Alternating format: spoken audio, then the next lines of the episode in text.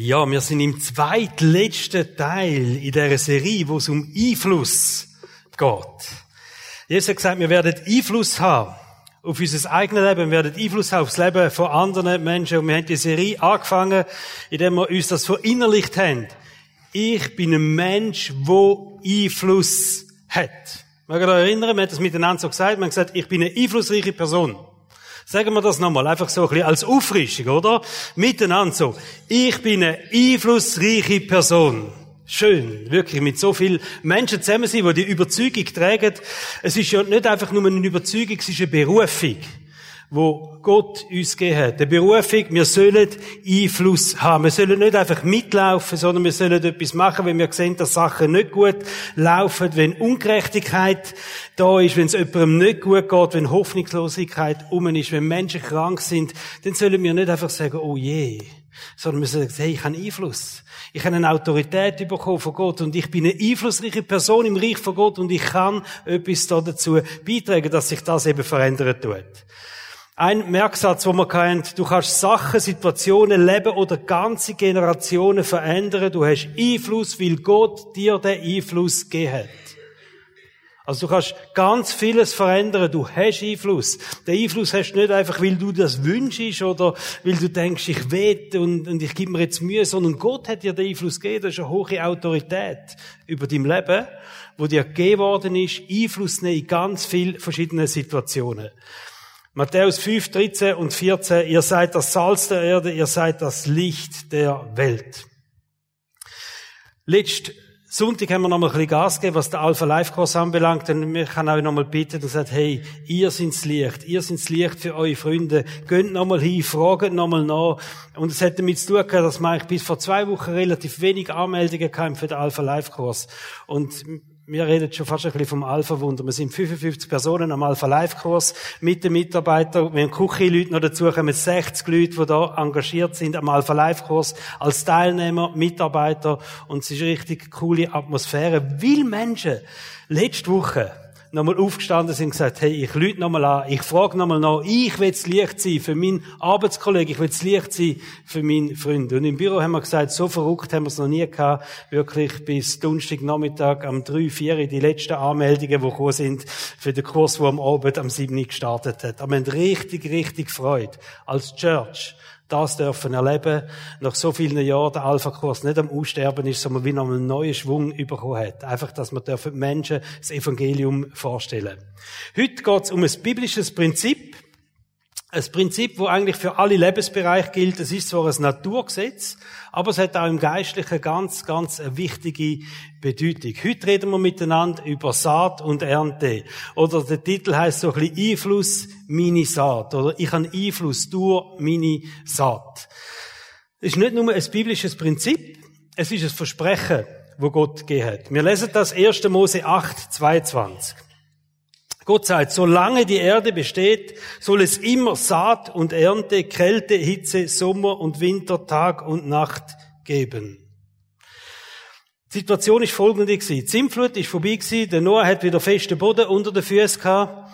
Und dann ist Gott gekommen und hat genau die Wort gesagt in dem Moment. Aber interessant ist, Gott hat die Wort nicht zum Noah gesagt sondern in der Bibel steht, Gott hat eine Art Selbstgespräch geführt. Oder Gott hat zu sich selber das gesagt. Wir lesen das im Vers 21, und der Herr sprach in seinem Herzen, oder zu sich selber könnte man sagen, nicht noch einmal will ich den Erdboden verfluchen wegen des Menschen, da spricht er die Sintflut da und sagt, ich will das nicht noch einmal machen.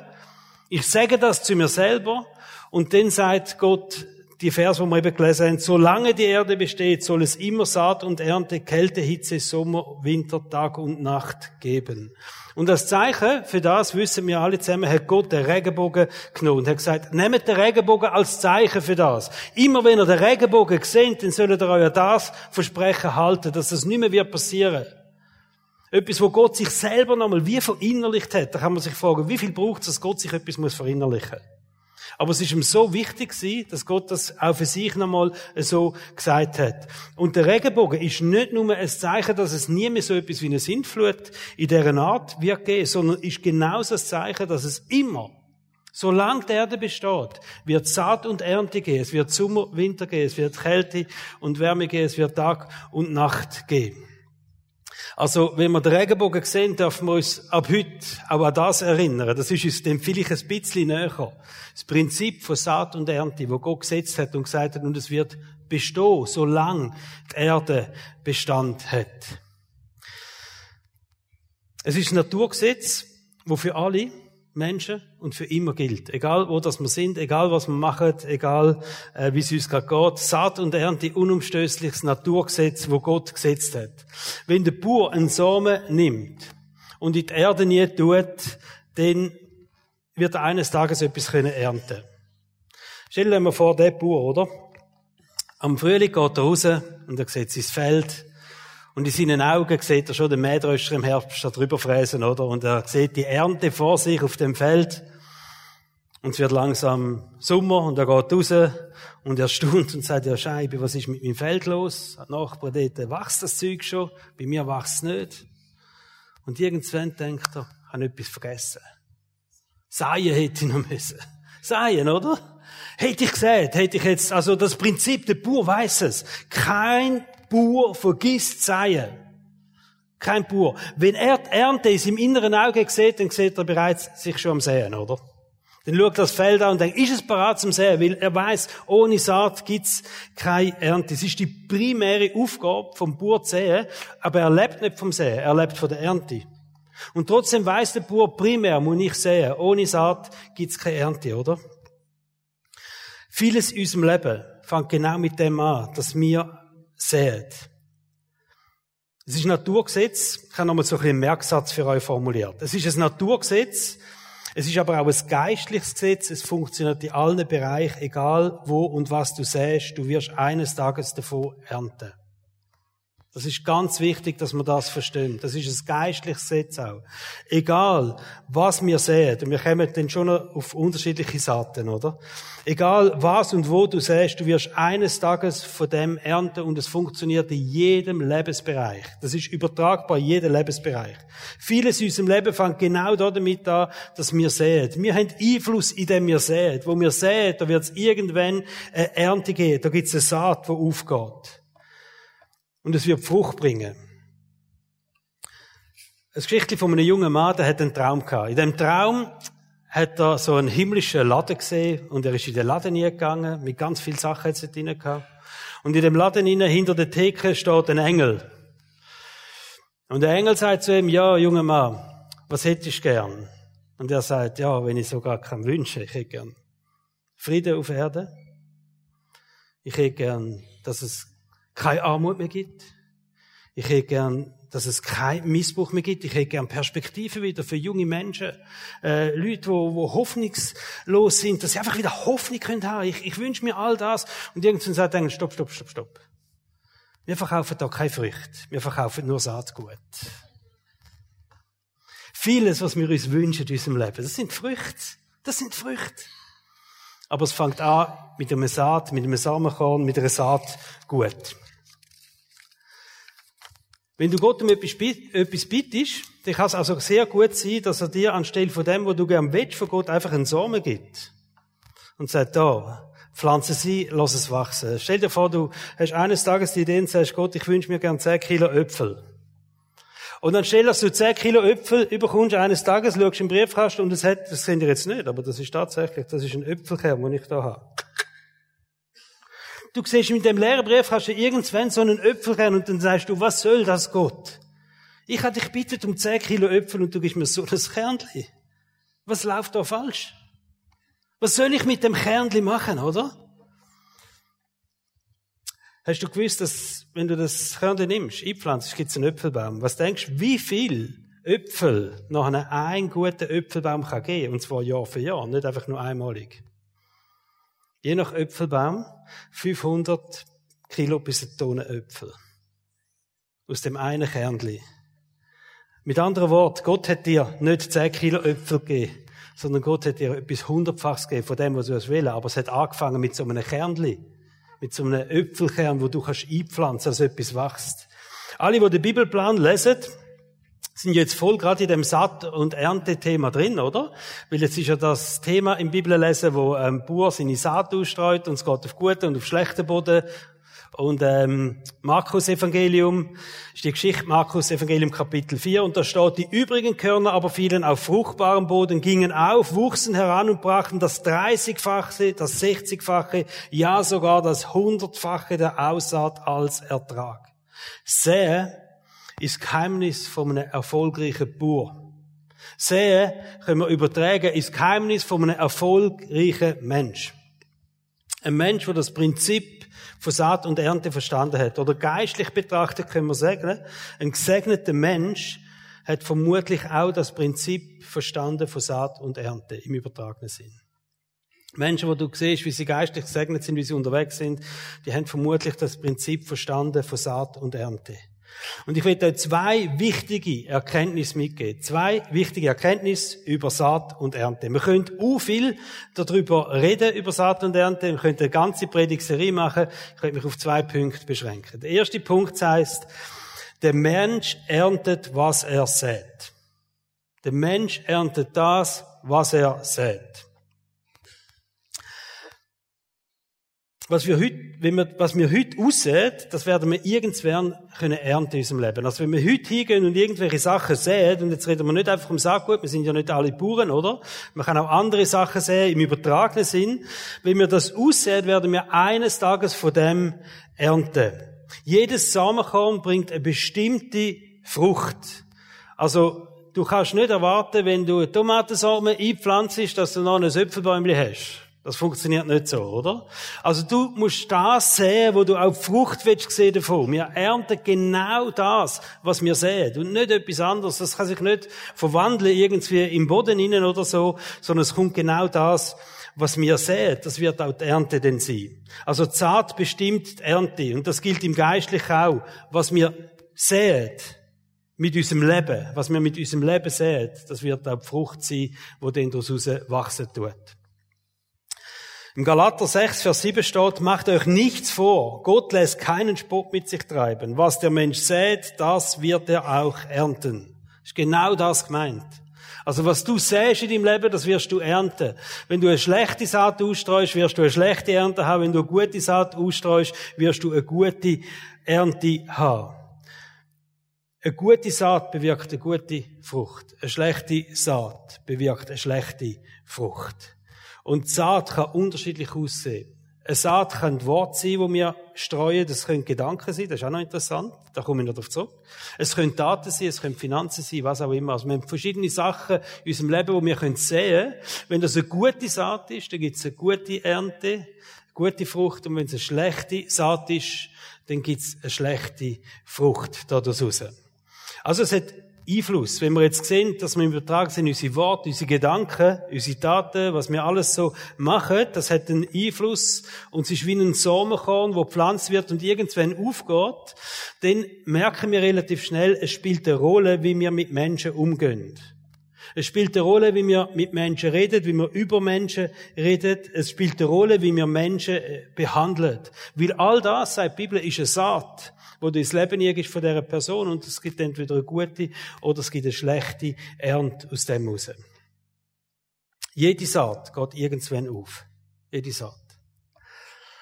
Und das ist eine Ermutigung auch für Eltern, wo vielleicht viel ihre Kinder investiert haben und viel Gutes ihre Kinder ihr gesagt haben. Und im Moment sieht es aber nicht so aus, wie wenn da eine gute Frucht entsteht. Die Kinder sind vielleicht auf einem Weg, wo du denkst, nein, das habe ich mir anders vorgestellt. Du darfst wissen, die Saat, die gute Saat, die wird eines Tages aufgehen. Da bin ich überzeugt. Alles Gute, was wir unsere Kinder einsehen tun, ist gesetzt in ihrem Leben. Es ist wie ein Samen gesetzt in ihrem Leben. Und eines Tages wird das aufgehen. Und es ist eine Ermutigung, wirklich einfach in die nächste Generation zu investieren, in unsere Kinder weiterhin zu investieren, gute Samen ins Leben legen von unseren Kindern. Es ist ja so, wenn wir in der Kindheit viel Wärme erlebt haben, wenn wir in der Kindheit viel Liebe bekommen haben, wenn wir viel Lob bekommen haben, dann ist das alles ein guter Samen, wo in unserem Leben innen ist. Und irgendwann später geht er auf und bringt eine Frucht. Darum dürfen wir einfach nicht aufhören, auch als Church in die nächste Generation zu investieren und zu sagen, das ist unsere Aufgabe, eine wichtige Aufgabe, die wir haben als Kirche, in die nächste Generation, unsere Kids, unsere Teens, unsere Jugendlichen zu investieren und so viel Samen, wie es nur geht, ins Leben, gute Samen, wie es nur geht, ins Leben von diesen Menschen, jungen Menschen zu investieren, so dass irgendwann das kann aufgehen und kann Frucht bringen. Wir ernten heute, was wir in der Vergangenheit gesät haben. Das ist ja so. Also du musst immer zuerst säen und dann kannst du ernten. Wir ernten heute, was wir in der Vergangenheit gesät haben. Oder, jetzt wenn es um unser Leben geht, vielleicht auch das, was andere Menschen unser Leben ihr gesagt haben. Und ich will einen Punkt einfach auch ansprechen. Es gibt Momente, wo du merkst, in meinem Leben sind Sachen ihr gesät worden, die nicht gut sind. Vielleicht von meinen Eltern sind das gewesen, es können irgendwelche Kollegen gewesen sein, es können andere, einfach Menschen gewesen sein, die Autorität in deinem Leben hatten, die Sachen in dein Leben eingesagt haben, die nicht gut gewesen sind, ob das wahr gewesen sind, ob das Daten gewesen sind, Sachen, die sie gemacht haben. Und du sagst, und das ist wie ein schlechter Samen in meinem Leben und das geht immer wieder auf und es gibt immer wieder schlechte Früchte in meinem Leben, die führen kommen. Und wenn du so etwas erlebt hast oder du spürst, dass das so ist, dann will ich dir Mut machen, dass du dich auch meldest bei uns. Wir haben ein super Seelsorgeteam wir haben Gebetsdienst, wir haben Befreiungsdienst. Wir haben Menschen in unserer Church, die bereit sind, mit dir den Weg zu gehen und dir auch zu helfen, einfach den schlechten Samen auch aus deinem Leben wieder rauszunehmen, sodass du wieder einfach einen, einen fruchtbaren Boden darfst haben, inneren, wo wieder ein guter Samen kann wachsen und kann aufgehen. Also, wenn irgendwie merkst, in deinem Leben sind so immer wieder schlechte Früchte, die für kommen, immer wieder, dann ähm, melde dich doch unbedingt und wir haben ein Team, das wirklich sehr gerne mit dir den Weg geht. Kommen wir zum ersten konkreten Saatgut. Saatgut Gedanken. Und jetzt sagst du, komm, meine Gedanken sind doch kein Saat, oder? Gedanken sind mir, die gehören mir, das hat doch keinen Einfluss. Aber die Bibel sagt, Gedanken haben schon recht einen starken Einfluss. Gedanken sind bereits ein Samen, wo gesät wird. Jeremia 9, Vers 16. Siehe, ich bringe Unheil über dieses Volk, die Frucht ihrer Gedanken. Also, das ist ganz klar, das Unheil ist eine Frucht von den Gedanken, das sind schlechte Gedanken gewesen, und das ist ein Samen gewesen, und die Frucht ist jetzt das Unheil, wo das rauskommt, aus diesen schlechten Gedanken raus. Also, im Geistlichen sind unsere Gedanken eine Saat. Und ich sehe wir primär mal in unserem eigenen Leben, weil Gedanken niemand anders mitbekommt. Also wir haben Gedanken in unserem Leben und das ist eine Saat und die kann irgendwann aufgehen. Und die kann gut sein oder die kann schlecht sein. Also unsere Gedanken haben Früchte. Wenn wir negativ denken, ist die Frucht schlecht. Wenn wir gut denken, ist die Frucht gut. Es hat einen Einfluss, wie wir denken. Oder wir können es anders formulieren. Unsere Gedanken haben einen riesen Einfluss auf unser Leben. Wie sie bereits ein Samen sind, wo gepflanzt wird. Und irgendwann geht der auf, oder? Und da gibt es etwas ganz Cooles. Im 2. Korinther 10, Vers 5 steht, dass wir die Möglichkeit haben, als Christen, unsere Gedanken zu nehmen und dem Heiligen Geist zu unterstellen. Also wir sind nicht einfach unseren Gedanken äh, überlassen, sondern wenn wir merken, diese Gedanken sind nicht gut, oder im Allgemeinen können wir das als Prinzip anwenden und können sagen, hey, meine Gedanken, die will ich nehmen. Statt wir sollen unsere Gedanken gefangen nehmen und wir sollen sie dem Heiligen Geist unterstellen. Wir haben die Möglichkeit, dass der Heilige Geist über unsere Gedanken wachen tut. Und wenn der Heilige Geist wacht über etwas, dann ist es eine gute Sache. Dann gibt das einen guten Samen, dann gibt das eine gute Ernte aus unseren Gedanken heraus. Wenn du also merkst, dass du endlos anfängst über Sachen nachgrübeln, negative Sachen, die dich immer wieder beschäftigen, Sachen, die immer wieder kommen, dann hast du die Möglichkeit als Christen, sagst, jetzt nehme ich meine Gedanken und ich nehme das und sage, Heiliger Geist, ich, ich will das jetzt dir unterstellen. Ich will, dass du jetzt über deine Gedanken wachst, weil die Gedanken sind nicht gut in meinem Leben. Cool, oder? Und Frucht vom Heiligen Geist, wenn der Heilige Geist über den Gedanken wächst, die sind eben auch beschrieben in der Bibel. Galater 5, 22. Liebe, Freude, Friede, Langmut, Freundlichkeit, Güte. Sogar die ganze Entwicklung von unserem Charakter, wenn wir es dem Heiligen Geist unterstellen, ist abhängig von unseren Gedanken, oder? Das ist krass. Und der Heilige Geist bewirkt eine gute Frucht in unserem Leben.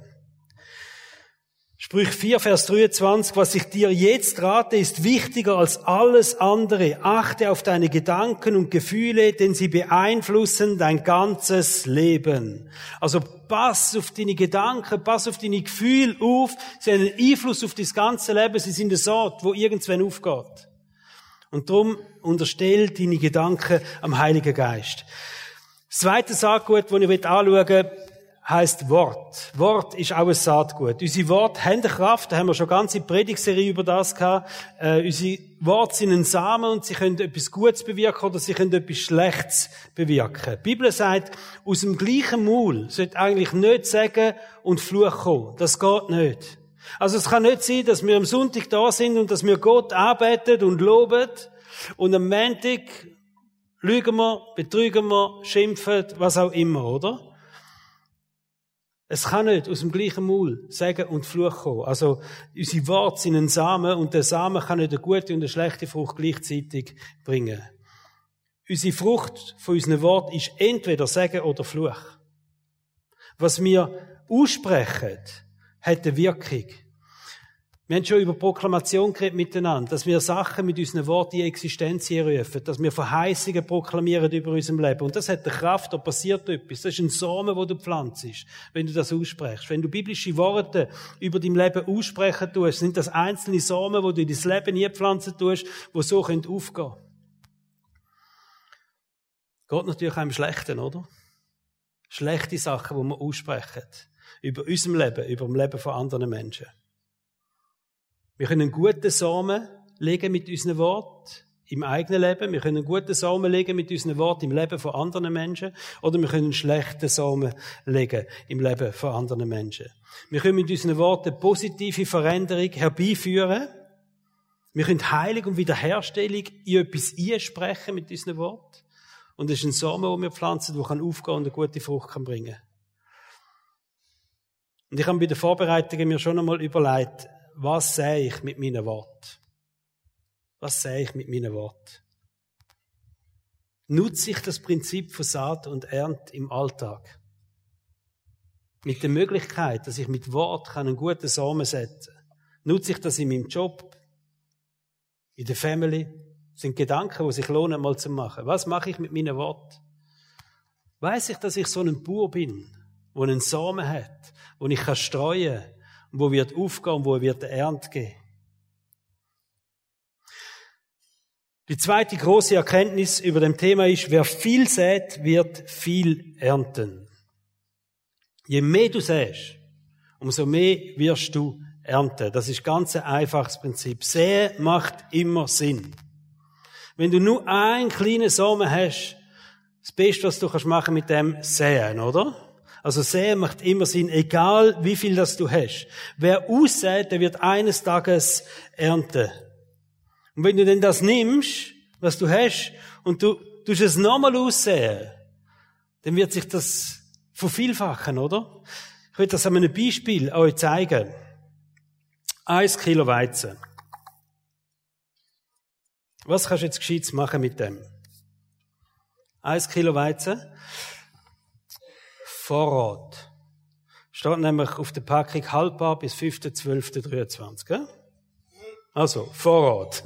Das eine, das kannst du machen mit dem Weizen. Eins Kilo Weizen. Das zweite, du kannst es nehmen und du backst ein Brot. Auch gut. Wunderbares Brot, oder? Du kannst sogar sagen, ich backe ein Brot und bring's am Nachbar, dann hast du noch edle Tat gemacht mit dem. Eins Kilo Weizen, ein Brot am Nachbar gebracht den Armen geben, was auch immer. Oder du kannst sagen, ich nehme es und ich sehe es aus. Wenn ich nur das eine Kilo habe von dem Weizen, nur das eine habe, dann nehme ich das eine Kilo und ich sehe es aus. Was wirst du machen? Behalten, Vorrat, für schlechte Zeiten, Brot backen, um nachbringen, oder aussehen. Ich will da ein bisschen etwas noch sagen über Sehen. Also einem von diesen Körnchen gibt es eine Ähre und eine Ähre hat 60 bis 80 neue Körnchen dran. Hm? Das tut die Sache schon ein bisschen verändern, oder? Also ich habe ein bisschen gerechnet. nach drei Aussaat, dass wenn du das nimmst, das eine Kilo, aussäst, dann nimmst du es und nimmst die neue Ernte wieder und sagst, ich will es nochmal säen. Und dann machst du das noch einmal. Hast du am Schluss, und jetzt musst du raten, wie viel wird's nach zweimal aussehen? Ja. 200 Tonnen Weizen. Krasse Rechnung, hä? Der Buch kommt relativ wenig über, vielleicht 30 Kappen, ich weiß es nicht. Also, aber gleich, es gibt einmal sehr, sehr viel Geld, oder? Das eine Brot, das bisschen, was du im Vorrat hast, könnte sich multiplizieren, so dass es Tonnen würden werden daraus. Wenn du dich entscheidest, ich nehme das, ist für mich nicht ein Notvorrat für schlechte Zeiten. Ich will es nicht einfach geniessen, so gut es geht, sondern ich will es investieren, ich will es sehen. Und es werden Tonnen von dem draus. Denk nie, dass das, was du hast, zu wenig ist. Sonntagmorgen, ein anderes Beispiel. Du gehst zum Haus aus und denkst, oh, ich muss ein Geld mitnehmen, oder? GVC ist immer cool, wenn man ein Geld dabei hat. Da kann man coole Sachen machen mit Geld. Das Einzige, was du noch findest, sind zwei Zwei-Fränkler. Sagst, ja, besser das als nichts, nimmst mit, vier Stutz oder jetzt hockst du im Gottesdienst. Und weisst, studierst du ganz Predigt nur deine vier Franken um und denkst, okay, für ein Schnitzelbrot langt es mir definitiv nicht. Aber ich kann mit diesen vier Franken etwas anderes machen. Zum Beispiel, ich könnte einen Hotdog kaufen mit diesen vier Franken. Immerhin, Hotdog, oder? Oder du bist ein bisschen kulinarisch ein bisschen mehr auf der Höhe und sagst, nein, dann nehme ich lieber einen Cappuccino, oder? Beim Barista ein Cappuccino für vier Stutz. Wer, wer würde alles denken, das ist eine gute Investition? Barista, vier Stutz für den Kaffee. Schon ein paar. Ich kann, jetzt, ich kann zehn Gutscheine da für den Barista, nicht, dass so falsche Gedanken kommen, aber, ähm, wer würde auch noch sagen, vier Stutz für einen Barista ist kein Seich? Fabian auch, gell? Wer sagt vier Stutz für einen Barista? Die sind eingeladen heute, die, die jetzt den Mut haben zum Aufheben. du hast auch noch den Mut zum Aufheben. Ja, ich finde es wirklich, Vier, vier Stutz ist nichts für so einen guten Kaffee. Meine, meine, da, der letzte habe ich noch. Maria. Geniessen da im Barista. Vier Stutz für einen Barista, das ist nichts. Gute Anlage, muss ich sagen. Also wenn ihr am Sonntagmorgen aufsteht und nur noch vier Franken habt und die Wahl habt zwischen Barista und Hotdog, nehmt nicht den Hotdog. Weil Kind wettet den Hotdog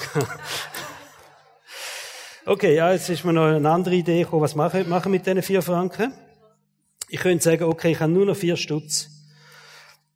Ich wirf zum Schluss die Kollekte und Gott wird etwas Großes machen mit dem. Das ist meine Saat. Die vier Franken, die ich habe. Wäre auch eine coole Idee, oder? Wer wird jetzt gerade den Kollektenbecher haben? Zum Umgehen oder so? Was machst du mit vier Franken, wenn du noch vier Stutz hast? Schaut, ob wir viel oder wenig haben in unserem Leben, wir müssen uns immer wieder entscheiden, was machen wir mit dem. Ist das ein Opferrat? Brauche ich das für mich? Ähm, will ich das jetzt geniessen im Moment? Oder sage ich, nein, ich will es investieren. Ich will das, was ich kann, investieren. Weil ich weiß, es gibt ein Prinzip. Es ist nicht nur ein natürliches Prinzip, es ist ein geistliches Prinzip, es ist ein Segensprinzip. Und es heißt Saat und Ernte. Wir müssen uns immer wieder entscheiden, ich will es mal so sagen, wenn wir auf den Boden sehen von unseren eigenen Bedürfnissen, oder? Nehmen wir das Saatgut und es auf den Boden werfen von unseren eigenen Bedürfnissen, dann gibt es garantiert das Brot. Dann gibt es ein Brot daraus raus. Oder sagen wir, nein, ich will es auf den Boden werfen, wo mir der Heilige Geist zeigt. Ich will es auf den Boden werfen, wo es Frucht bringen kann, wo es ein Vielfaches an Frucht bringen kann. Und das betrifft all unser Saatgut, das wir haben. Das betrifft unsere Worte, die wir haben, unsere Gedanken, unsere Taten, unsere Finanzen, mit allem, was wir können sehen in unserem Leben.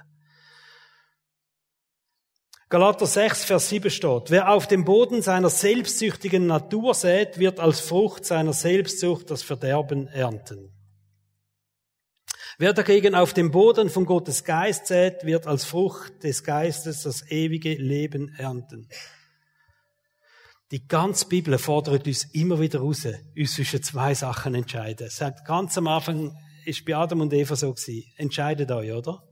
Der freie Wille, der freie Wille kann zum Segen oder kann zum Fluch werden von unserem Leben. Das ist so. Wir entscheiden letztendlich, auf was sehen wir. Welches ist der Boden, wo wir darauf sehen? Sind es unsere eigenen Bedürfnisse, unsere eigenen Wünsche? Geht es um mich? Dass mir möglichst gut geht? Oder geht es darum, dass ich ins Reich von Gott sehen kann und Gott eine grosse Frucht daraus werden lassen kann? Zwischen Saat und Ernte vergeht auch immer wieder eine bestimmte Zeit. Das ist ein bisschen das Problem. So das Instant, oder? So, säen, und du wuff. Hä? Mähdröscher drüber. Nein, geht nicht. Ich will jetzt nicht alles ausstreuen wegen dem Putzteam. Sonst sind sie verrückt. Der Michael Fritschi hat heute Morgen eine gute Idee gehabt, gesagt, hey Natis, du doch einfach wirklich großzügig da. Und dann sagst du, bei irgendeinem hat es ein Kleberli unter dem Stuhl und der hätte er das alles noch wieder zu putzen. Aber das mache ich jetzt nicht. Das mache ich jetzt wirklich nicht. Gut. Obwohl, je länger ich darüber nachdenke, mir gefällt die.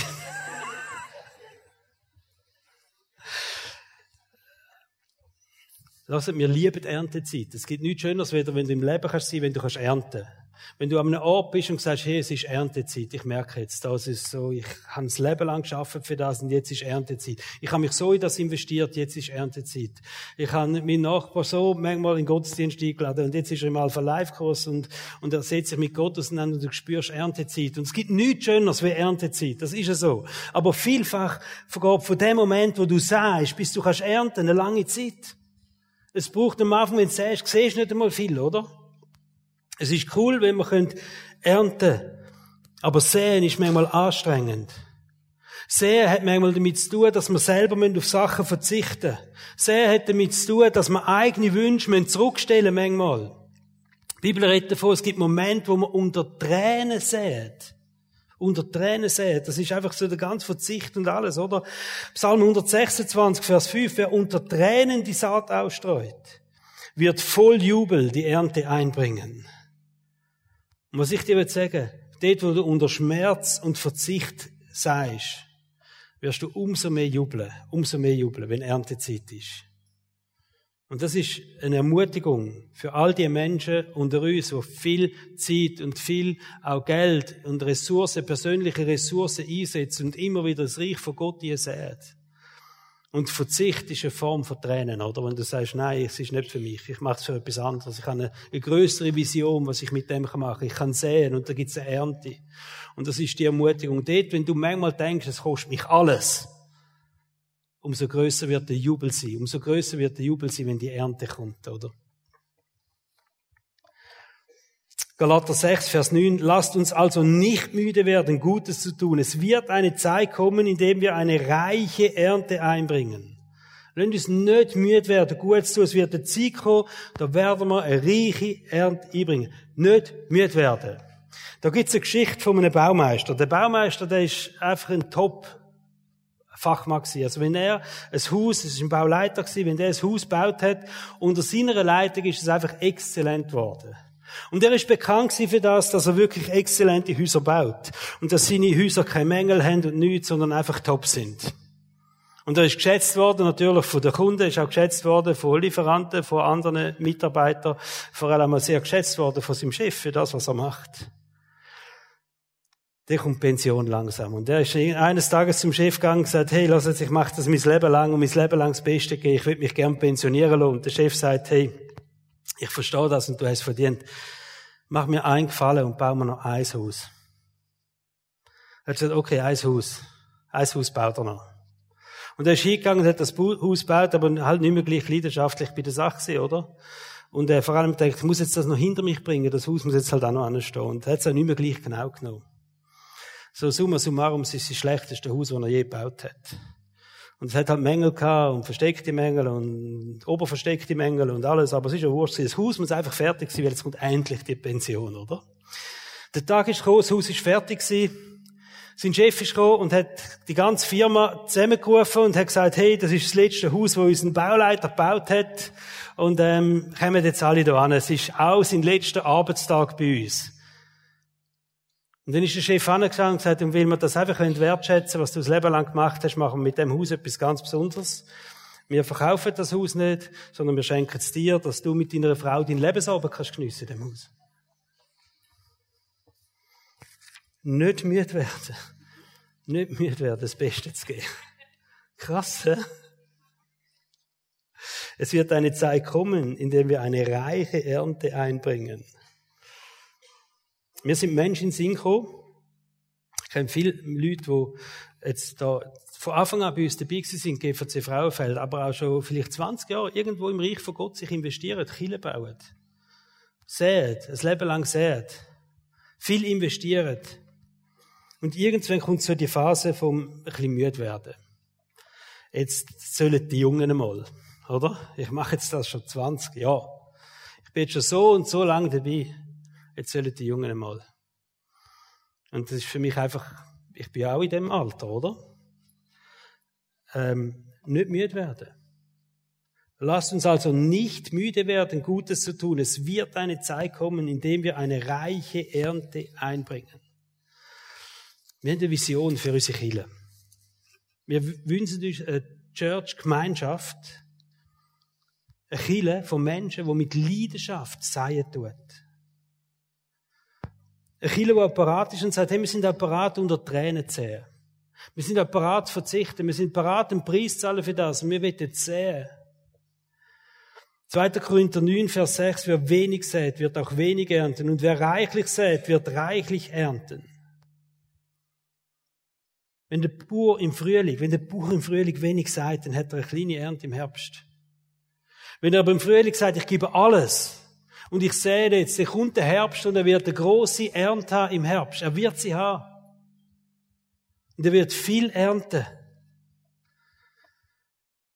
Die Regel, die gilt für uns auch, auch für uns als Church, die gilt für jeden von uns. Das ist ein geistliches Prinzip. Je mehr wir ins Reich Gottes sehen, umso größer wird die Ernte sein. Und Reich Gottes ist überall dort, wo du deinen Einfluss geltend machst. Überall dort, wo du Einfluss hast, dort ist Reich von Gott. Und je mehr, dass wir dort sehen, im Reich von Gott, umso mehr werden wir ernten. Und ich wünsche mir, dass wir das nochmal verstehen. Das Prinzip von Saat und Ernte. Dass wir den Wert nochmal sehen vom Sehen. Sehen kannst du auch mit Investieren übersetzen. Mit allem, was wir haben. Ich wünsche mir, dass Leute, die aufgehört haben zu sehen, vielleicht wieder eine neue Leidenschaft überkommen. Vieles in unserem Leben ist so wellenhaft, oder? Man fängt mal etwas an, hat eine grosse Begeisterung und irgendwann flacht es wieder ab. Und ich wünsche mir eine neue Welle in unserer Church. Eine Welle von Leidenschaft, von, von Hingabe. Wir sagen, hey, wir wollen einfach nochmal, wir wollen nochmal sehen, wir wollen viel sehen. Ich wünsche mir, dass wir grosszügige Kirche dürfen sein, in jedem Bereich. Dass wir mutig sind. Leute, es braucht Mut. Es ist nicht einfach, rauszugehen und zu sehen. Es braucht manchmal Mut. Im Prediger 1, Vers 4 steht, wer immer nur auf das passende Wetter wartet, wird nie sehen. Und wer ängstlich auf jede Wolke schaut, wird nie ernten. Es wird immer einen Grund geben, Säen auf einen anderen Zeitpunkt zu verschieben. Da wird es immer geben. Das Wetter stimmt nicht, das ist nicht gut. Wenn ich mehr Geld habe, wenn ich mehr Zeit habe, wenn es sich ergibt, wenn mich jemand darum bittet, wenn, wenn, wenn, wenn, wenn, wenn, wenn. Ich wünsche mir, dass wir mutig sind und sagen, ohne Wenn und Aber. Wir wollen hingehen, wir wollen sehen ins Reich von Gott und wir freuen uns auf den Moment der Ernte. Es gibt die Bibelstelle, wo das beschrieben wird, das Ende eigentlich auch von dieser Zeit, wo der Brütigam, das ist Jesus, kommt und seine Brut vor ihm steht und Brut, das ist gemeint. Und ich freue mich unglaublich auf den Moment, auf das Zusammentreffen. Wir als Church miteinander vor unserem Jesus dürfen schon. Wenn Jesus wiederkommt, ist ein Wahnsinnsmoment, aber bis dahin werden wir sehen. Sehr, sehr, sehr, sehr. Weil wir Ernte wettet, weil wir eine grosse Ernte wettet für unseren Gott. Wir nehmen jetzt miteinander das Abendmahl und das passt super gut. Weil Jesus ist mit den Jüngern zusammen letzten Abend, bevor er verhaftet worden ist, und dann hat er plötzlich so einen Kelch umgegeben mit Wein drin. Und er hat gesagt, das ist ein Zeichen, ein Bild für mein Blut, wo ich am Kreuz vergüssen wird. Und ich werde es vergüssen zur Vergebung von eurer Schuld und als Zeichen vom neuen Bund, von dem Bund von der Gnade. Und dann gibt das Brot um und sagt, das Brot das ist ein Bild für mein Lieb, das ich hingebe am Kreuz. Wo mein Lieb gebrochen wird, an dem Kreuz. Und in der Bibel steht, dass Jesus sein Lieb hingegeben hat, sind wir geheilt. Durch seine Wunden sind wir geheilt. Wir haben es Heil durch seine Wunden. Und dann hat Jesus gesagt, und macht das. Immer wieder miteinander. Nehmt immer wieder miteinander das Abendmahl und denkt genau an das. Und nehmt das so lang, bis wir es miteinander im Himmel wieder werden nehmen. Und wenn wir jetzt heute miteinander führen kommen, ihr könnt während der Worship-Songs einfach den Führer kommen, ihr könnt da vorne Traubensaft bei uns, Traubensaft, Stückchen Brot nehmen. Im Gedenken, was Jesus am Kreuz für euch gemacht hat, aber auch mit dieser Aussicht auf das Wiederkommen, auf das Zusammentreffen. Und einfach auch in dieser, in dieser Hingabe hin und sagen, Jesus, und da bin ich. Und ich freue mich auf den Moment, aber bis zu dem Moment bauen wir das Reich da auf Erden. Kommen wir dürfen aufstehen, wir beten miteinander.